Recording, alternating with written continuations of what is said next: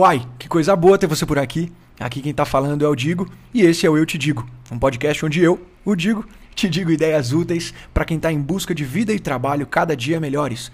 Ou, como eu também gosto de dizer, a gente compartilha por aqui atalhos para estarmos cada vez menos errados, até porque essa é uma boa maneira de acertar mais, certo? Então eu garanto para você duas coisas por aqui. Primeiro, um filtro altíssimo de qualidade e embasamento do conteúdo que eu vou te trazer.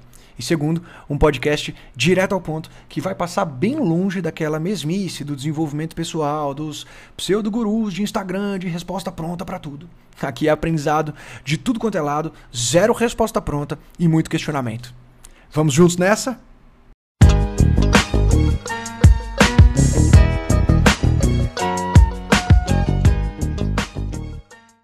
Fala pessoal, sejam todos muito bem-vindos, muito bem-vindas à edição de número 70 do podcast Eu Te Digo.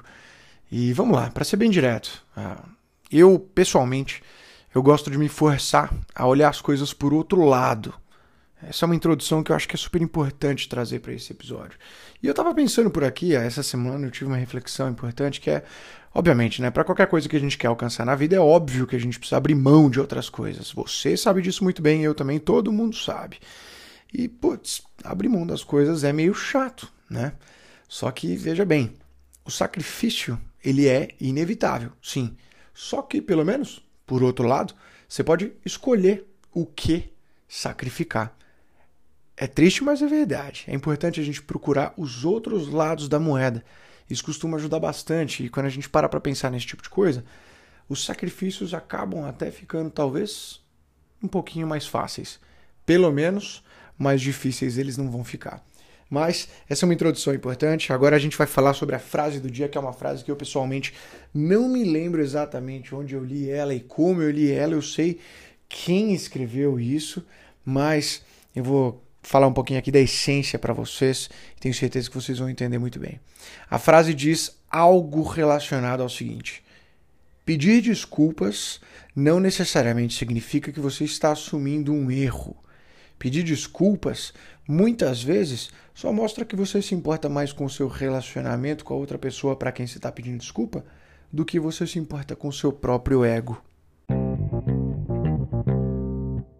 Essa frase é uma frase extremamente provocadora. E digo mais, é provocadora para mim também. Em muitos momentos já me enxerguei com esse tipo de pensamento na cabeça, de não querer pedir desculpa, de achar que isso pode se relacionar, putz, eu vou confessar um erro, sendo que eu não acho que eu tô tão errado, e sabe esse tipo de coisa? Mas enfim, eu não me lembro se essa frase foi escrita exatamente dessa maneira, mas eu li algo parecido no perfil de um cara chamado Adam Grant. Ele é um professor de Wharton se você não segue ainda o professor Grant, você está perdendo tempo. Cada post dele é uma aula e o perfil inteiro dele é um banho, um banho de sensatez. Recomendo demais.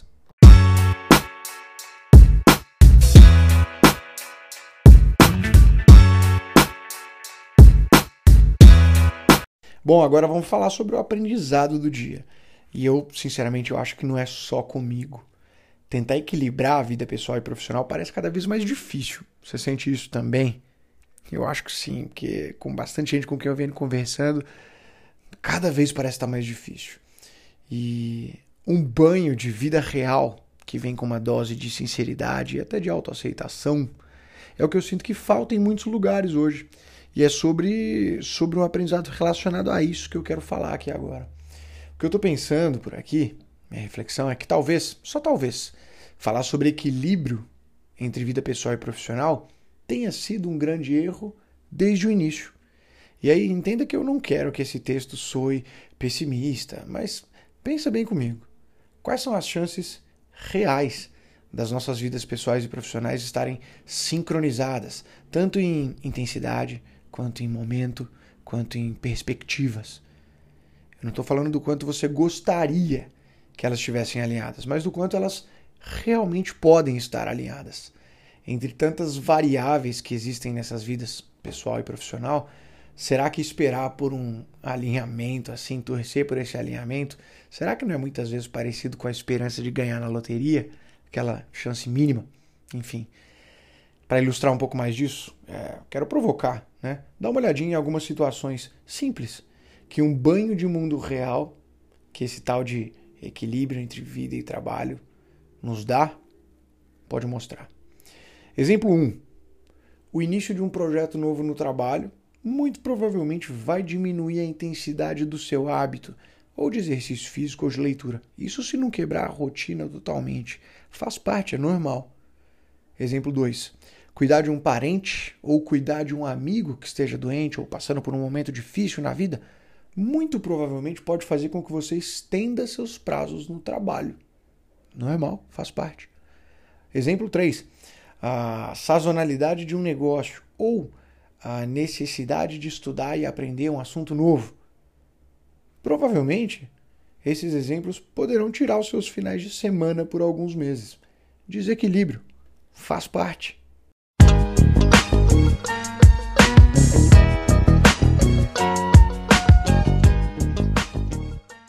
Relação a esse assunto ainda, a gente precisa se lembrar que uma vida saudável, com bons hábitos e uma carreira de sucesso são ambos alvos móveis, não são alvos fixos. Eles não estão logo ali, você que está falhando em alcançar eles. Não é isso. É que eles estão cada hora em um lugar diferente. Em alguns momentos, a vida profissional e pessoal se mescla, mas em muitos outros, isso é impossível de acontecer. Impossível. E esse texto não é a justificativa perfeita para jogar tudo pro alto. Esse texto também não é a justificativa para você deixar de se dedicar em busca de melhorar né, a sua vida pessoal e também a sua vida profissional. Esse é um texto escrito só para tentar ajudar a tirar um peso das suas costas que o mundo colocou aí. O peso de achar que você poderia ter um equilíbrio muito maior, quando na verdade esse equilíbrio às vezes nem sentido faz direito. Não é que não existe, eu não estou falando que, nossa, não existe equilíbrio. Não é isso que eu estou falando. Ele existe. Só que a cada momento ele pode significar algo diferente. Para cada pessoa ele pode significar algo diferente. Então, talvez a saída seja saber quando buscar um equilíbrio, quando realmente precisamos desequilibrar e quando é o momento de simplesmente fazer o básico bem feito. Talvez a saída seja dar cada vez mais atenção às pessoas e ao ambiente à nossa volta, porque isso não muda e isso impacta diretamente na nossa vida. Talvez a saída também esteja em priorizar tudo que esteja de acordo com seus princípios e seus valores, porque isso também não muda. Só talvez, né? Ou, é, por outro lado, talvez a saída seja você tentar alcançar o mundo de fantasia dos stories de Instagram, da turma toda que você já conhece aí. Eu digo só não acredito nisso. Eu acredito em vida real, eu acredito em dificuldade pra caramba, e eu acredito em aprender a lidar com dificuldade. Eu espero que de alguma maneira esse texto tenha feito uma ficha cair, uma ou outra ficha por aí, como caiu para mim. Vamos juntos e uma ótima semana.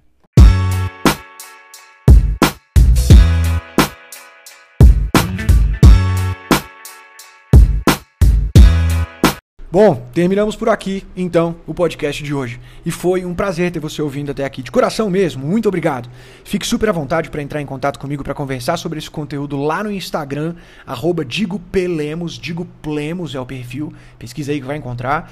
E é importante você saber que esse podcast é uma versão em áudio da newsletter que eu escrevo, que se chama Eu Te Digo, que antigamente se chamava Menos é Mais. Então, caso você prefira consumir esse conteúdo em texto, é só entrar também lá no Instagram, no link da bio, ou até no site eutedigo.com. Fechado? Tô 100% à disposição aqui e a gente se encontra no próximo episódio. Beijo grande!